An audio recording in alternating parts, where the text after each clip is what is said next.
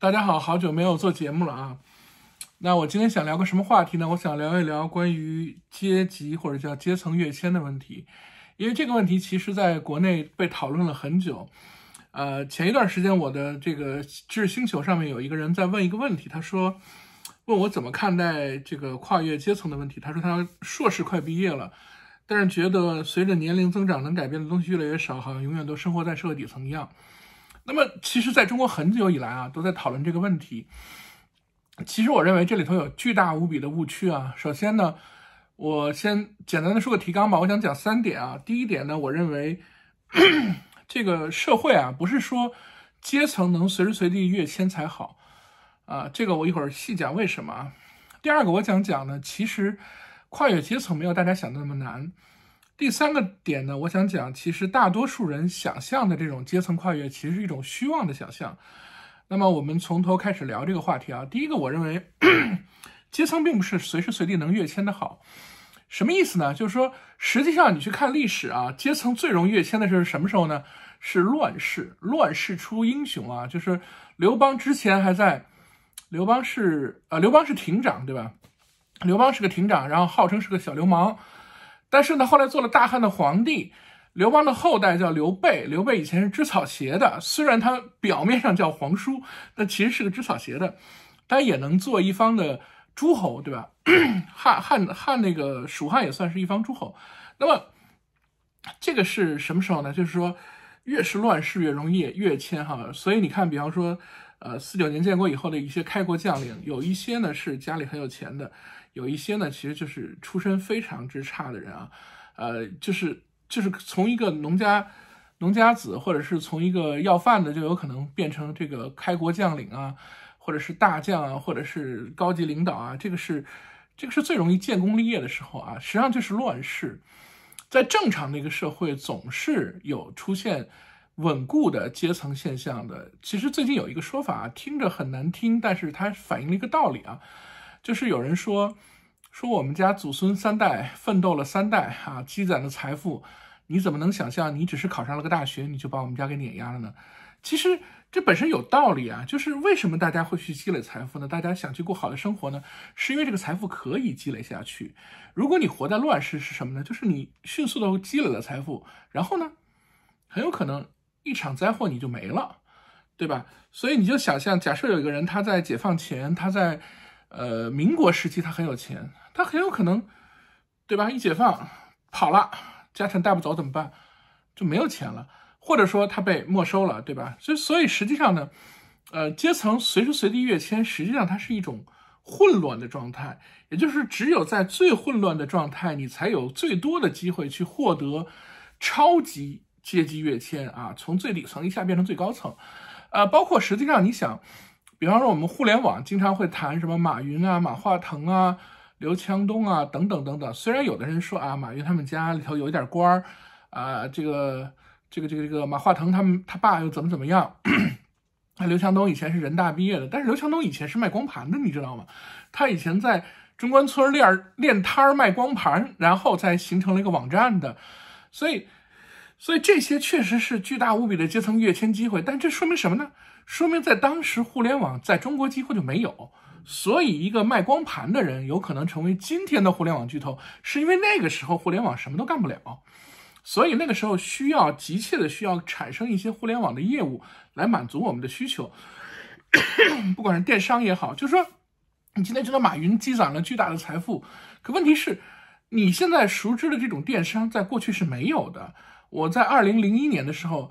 应该是二零零一年吧，记不是特别清楚了。那个时候呢，刚刚开始有一个概念叫电商，有一家公司叫易果网，它曾经有个口号叫做“一个小时以内把一瓶可乐送到你家”。但这件事情实际上大概应该是在二零一七一八年才实现的，就是当饿了么和美团完全起来以后，这件事才实现。到今天，我可以随时随地在家里点一个便利店的东西，他会给我送上来。但这件事情在二十年前就有人想象过了，根本做不到。也就是说，你不要以为阶层跃迁它是一个多大的好事，它是说明当年穷啊，因为大家大家都穷，所以有一些人发财了。你会看到一个啊，从一名一名不闻的人变成了一个大富翁的故事，你觉得这是机会吗？其实错了，更多的人还是穷着。就是说，如果你 举个最简单例子，就像我，我当然也会觉得今天的互联网可能没有我年轻的时候互联网机会多，可是今天的互联网从业人员挣的可比我当年多得多呀。我刚毕业的时候才挣多少钱？大家能理解吗？所以阶层不是说随时随地才能跃迁的好，是因为你穷。就举个最简单的例子啊，中国呃最近的三十年或者最近的呃三十多年吧，改革开放以后，中国的经济腾飞了，对吧？发展速度非常之快。为什么大家说，哎，这个发展速度会不会有一天会停止呢？为什么呢？因为你以前穷啊，以前有多穷，你知道吗？我之前看了一个纪录片，就是说，呃，有一个上海的一一个家庭哈，就是有个男的，他跑到日本去了。他本来是想去上学，后来他黑在日本，他干嘛呢？他挣钱给家里头供他的女儿啊，供他的老婆生活，供他的女儿去上大学，一直他女儿最后去了美国上学。这是很有名的一个纪录片，H NHK 拍的，呃，叫什么来着？给忘了。然后呢，他当时举了一个例子，就是他当时去日本的时候，他在日本干一个月还是多久的钱？对，一个月的钱好像就能顶上海，呃，几年的收入。那时候那会儿真穷啊，所以，但到了今天啊，就是我们去我去日本旅游的话，我会觉得说，日本东京的物价、京都的物价好像没有比上海高多少，甚至我觉得可能没有上海高。这时代变了，现在你已经大家都大家以前在一个非常低的基准上，现在在一个比较高的基准上了。你这会儿说我非要一下跃迁几倍，那当然变得难了。但是问题是。你真的认真的去考虑，你乐意回到过去吗？你乐意回到大家都很穷的那个年代吗？那个年代机会多的要死。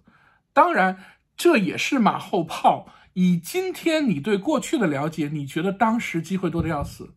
可是，你真的回到过去，你会觉得哪儿都没有机会，因为那个时候连找工作都是不自由的，对吧？你这其实其实那些能够最后啊获得了所谓的阶级跃迁发财的人，他们其实经历了一些现代人不可想象的痛苦。就像我刚刚大学毕业的时候，那你还要考虑是不是要服从国家分配的问题。现在还有什么国家分配的这个说法吗？我觉得好像已经没有了吧。第二个问题啊，就是第一个问题我们讲完了，就是说不是说随时随地都可以阶级跃迁才是好的。实际上呢，一个社会的稳态或者一个社会的成熟程度，也就是说大家不用那么费劲的就可以安身立命。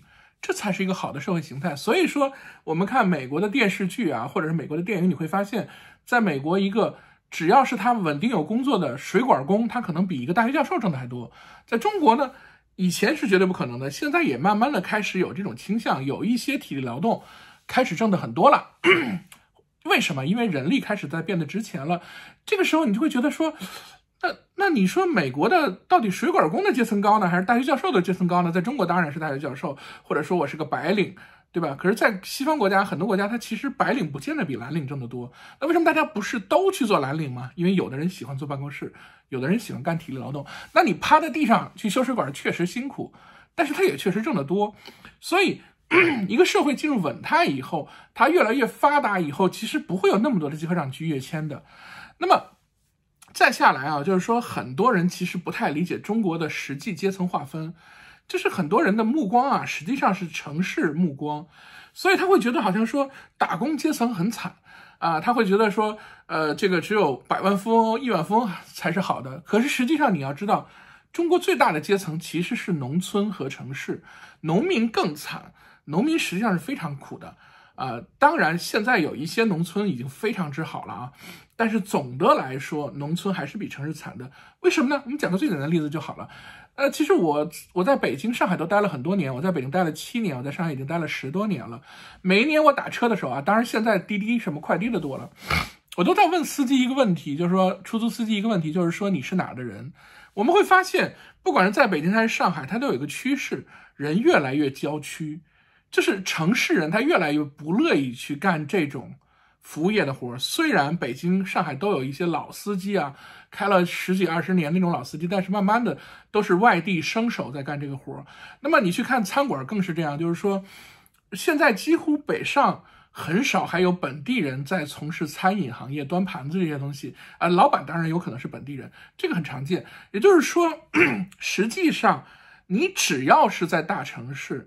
一般来说你就比农村好很多。为什么农村人啊不停的想办法挤进大城市里头来做保姆啊，来端盘子啊，来送快递啊，来送外卖呀？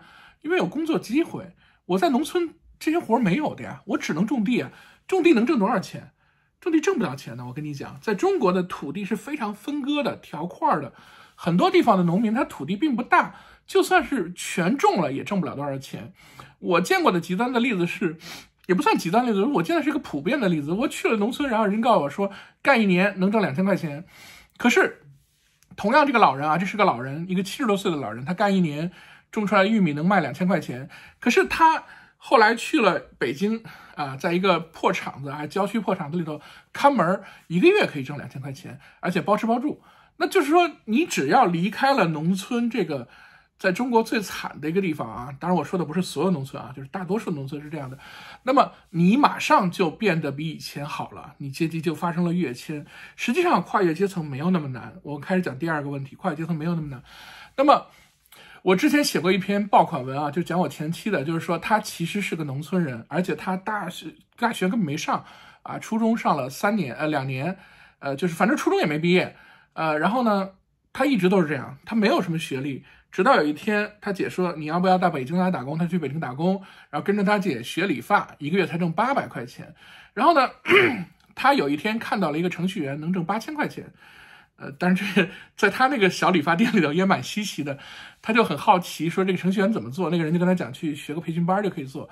他就逼着他姐姐和他哥啊，就是他姐夫，给他凑了笔钱去学了这个编程，然后从一个最初级的程序员，一个月才能挣两千块钱的程序员，一直混到啊，呃，一个月一万，一个月两万，一个月三万啊，他现在的月薪很高了。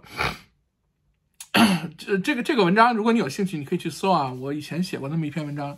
呃，那么其实这样的跃迁非常非常之多，我们到处都可以看到这样的跃迁，但是一般人是看不到的。他会觉得说，好像我毕了业啊，我一条路走到黑。为什么一条路走到黑？你毕了业，然后呢，你上了份班，然后呢，你就呃怎么怎么就退休了，然后你跨不了阶级。为什么？是因为你在每一条路上，你都选择了最 safe 的路。那你当然大学毕业找工作，你很 safe，然后你也没有任何风险，那你当然不可能跃迁，对不对？正常人都是这样选的，这就说明大多数人都会喜欢稳定的路径。跃迁的路径其实有风险的，就像我刚才说的，我前妻的故事，她一个小女孩，对吧？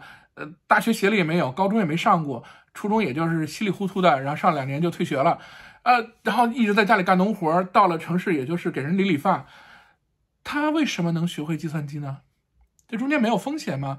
他姐姐和姐夫给他凑了两万块钱，买了台电脑，然后报了个培训班，然后学了半年。你知道这个培训班其实百分之九十的人，我觉得是学不会的，哪有那么多人学会？也你我可能说的有点多了，也许没有百分之九十，反正就是很多人是学不会的。那他就能一定能学会吗？谁知道呢？也许他姐姐和姐夫这两万块钱就打水漂了呢。所以。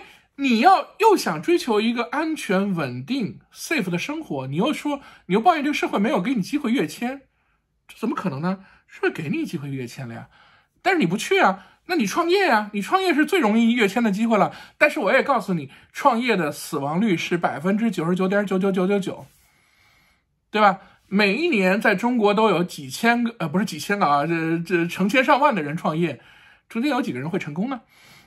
我也创业过，对吧？我创业过两次，一次呢，呃，是在拿 A 轮的时候遇到了亚，呃，就是美国的次贷危机，造成我们拿不到投资，然后最后我们就把这公司关了，然后我就进了盛大去上班，然后我就来了上海。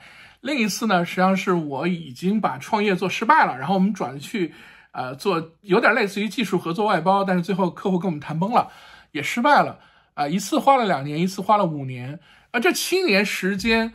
我当然也拿工资，我也活得还不错，但是问题是我我有七年时间不在职场，这对我是有影响的，对吧？你去创业是有风险的，你不能说我又想跃迁，然后我又不要风险，对吧？那那你也不能说我在公司好好待着，然后我也不是那个呃公司里头大家觉得最勤奋的人，我也不是公司觉得最聪明的那个人，突然之间啊新的 CTO 就是我了，我本来是个普通程序员，对不对？你要做任何的想法，你说我想改进生活，你想干嘛干嘛。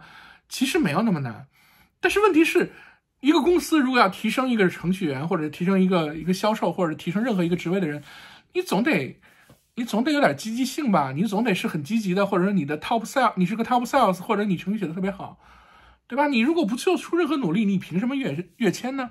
对吧？其实没有那么难，但是它又很难。再下来一个什么问题呢？就是说，其实我觉得大多数人的阶级跃迁都是一种虚幻的想象。什么意思呢？我刚才其实已经讲过一点点，就是说，这个社会不见得是所谓的高阶层挣的更多。那网上经常会有这种新闻，什么个体户啊，啊，什么月入五万啊、六万啊，什么什么，然后就会有人评论说啊，我一个大学生啊，我辛辛苦苦读到了北大，或者我辛辛苦苦读到哪哪哪，我一个月才两万，或者我才一万，凭什么个个体户比我挣得多？你知道人家付出多少痛苦吗？你知道人家担负的什么风险吗？就是最简单的，你去做一个煎饼果子，你知道早上要几点起床吗？你比方说你七点钟。七点钟好，一般程序员很少那么早吧。比方说你八点钟、九点钟去上班，你看那个煎饼摊在那儿，人家已经卖出去一千个煎饼了，你觉得人家赚钱？可问题是，你知道人家几点出来的呢？人可能五点就得出来。如果人家五点出来，而且呢已经到达了一个摊位，他家不一定住在摊位旁边，对不对？他可能要骑个小三轮把这个车骑到摊位，可能要四十分钟，对吧？也就是说，他四点多就得出门，那他几点钟再和面呢？几点钟准备馅儿呢？乱七八糟这些东西怎么办呢？葱花什么时候切呢？对吧？你觉得最简单的一个煎饼摊儿，你觉得他好像赚钱赚的很容易，实际上他卖早点的，他也只能卖到，比方说十点钟他就不能卖了，或者就算他想卖到十点钟，他的鸡蛋也不够了呀，面也不够了，对不对？那实际上他真正赚钱就是这个黄金时间就这么点，然后他可能大半夜就得起来折腾这些乱七八糟，他才能赚到钱。但是问题是，也不是每一个大半夜起来折腾的人都能赚到钱。实际上，如果你去了解的话，你会知道，做餐饮非常之难。然后，我们当年是大众点评和这个现在可能大家都不知道，饭桶网的背后的技术服务商，我他们的搜索当年都是我们的。我们知道他们很多数据啊，这他们也当然是他们公开告诉我们的。在北京，在上海做餐饮的倒闭率高到什么程度？我印象中好像是三个月。一条街上的，一条街上的这个这个餐馆就大概就能换了一半了，倒闭率非常之高。你们，你不要老看着人家贼吃肉，你没看见贼挨打。你想着啊阶级跃迁，可问题是，你今天是个程序员，或者你是个普通的员工，你想阶级跃迁，你做到了你这个行业里头的最好的一个人吗？你今天是个程序员，对吧？你挣五千或者六千。然后你们公司最好的程序员挣一万五或者两万啊，甚至更高，对吧？然后你老想着说，哎呀，程序员这个职位真是没有前途啊。可是你知道吗？同样是程序员，没有任何阶级跃迁，有人挣五万一个月，有人挣十万一个月。你为什么不去想，我变成个更好的程序员，我可能就能挣到十万了？你为什么要想我要变成一个老板或者是一个什么什么别的东西，我才能挣更多的钱呢？或者我们再说，如果你在程序员里头都是吊车尾的，你都是收入最低的一个人，为什么你突然转行了以后，就有可能变成了一个不同的人呢？对吧？大家老觉得是阶层的问题，资本家也有跳楼的呀，大哥，你知不知道实体经济现在很惨啊？我不知道今天是不是仍旧那么惨，但是我听过好多朋友给我讲过。你你你你，我们做互联网的，或者我们做那什么的还好。其实做互联网的很多软件公司，它是个轻资产的模式，它主要是雇人。如果它的收入不够的时候，就裁人就好了，它没有太大的固定资产投入。可是有一些做做企业的，他如果现在没有订单，他马上有一个问题：厂房继不继续租？工人要不要遣散？工人要遣散了，下回的活来了，你就不一定能能迅速把它弄回来。好多细节问题。为什么啊？为什么有很多人借了小贷啊？我指的不是那种消费贷啊，就是有一些企业老板借了贷，后来跑路呢？很简单，就是我每个月如果是挣钱的话，就是如果我有订单的话，我每个月比方说能挣一百万，但是我可得投入多少钱？比方我投入一千万，然后最后挣了一千一百万，然后刨去我的投入，是我的收入一百万。好了，这时候突然之间没有订单了，怎么办？我要不要把这摊子就给拆了？拆了以后。再有类似的订单，我就再也接不了了。很多人就是这样的，就是本来好好的，然后客客客源很稳定，或者说叫做销量很稳定，于是搞了一个特别大的摊子，结果呢，突然之间外部环境出了问题，也许是贸易战，也许是什么，也许是疫情，任何原因，突然之间没有客户了，那我怎么办呢？厂房怎么办？设备怎么办？维不维护？交不交电费？然后这些人裁不裁？那么你不裁可以，就是成本，每个月成本少不了多少，就是你维护一个实体经济的企业，生不生产成本差不多，只要你不裁员的话，然后你不不去做一些别的操作的话。成本差不了太多的，因为成本就是原料嘛，就是生不生产唯一的区别就是有没有原料嘛，有没有电费嘛，就是开工就就花电费嘛。那么很多人就这样被突破产了。所以你你到底要的是什么？阶级跃迁吗？程序员也有一些，比方说有个最典的例子啊，最近有个小伙子叫郭宇，呃，他因为因为他进了今日头条，对吧？然后股票可能比较好，然后就一下财富自由了。呃，就去日本去开温泉酒店去了，哎，这也是程序员，对不对？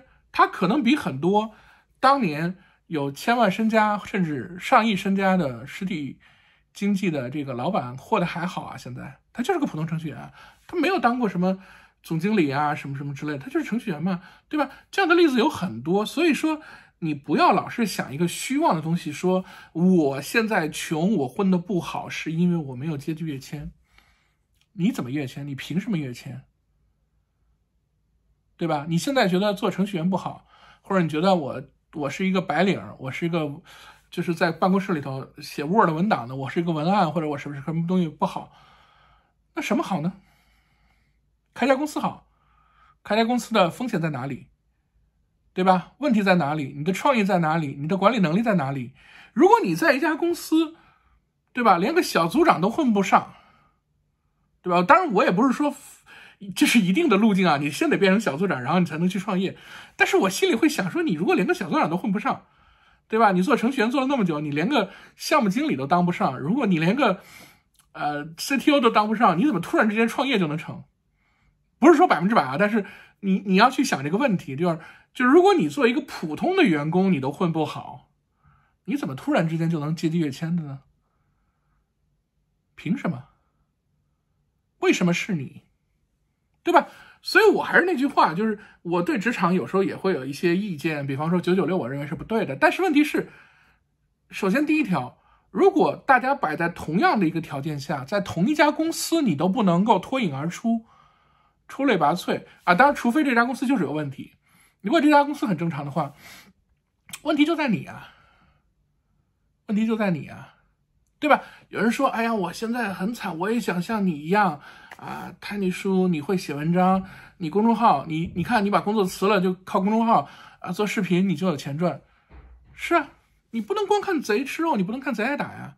我我一五年写公众号，几乎一天一篇啊，生写了三十多万字啊，直接后来就出了一本书了。你不你不能你不能你不能觉得说好像我是天生会写文章的，不是啊，我从。两千年就开始写文章了，写到现在啊，才能挣那么一点点钱。你是可以阶级跃迁的，你是可以赚钱的，你是可以变成一个自由职业者的。问题是你付出了吗？你付出的东西在哪里？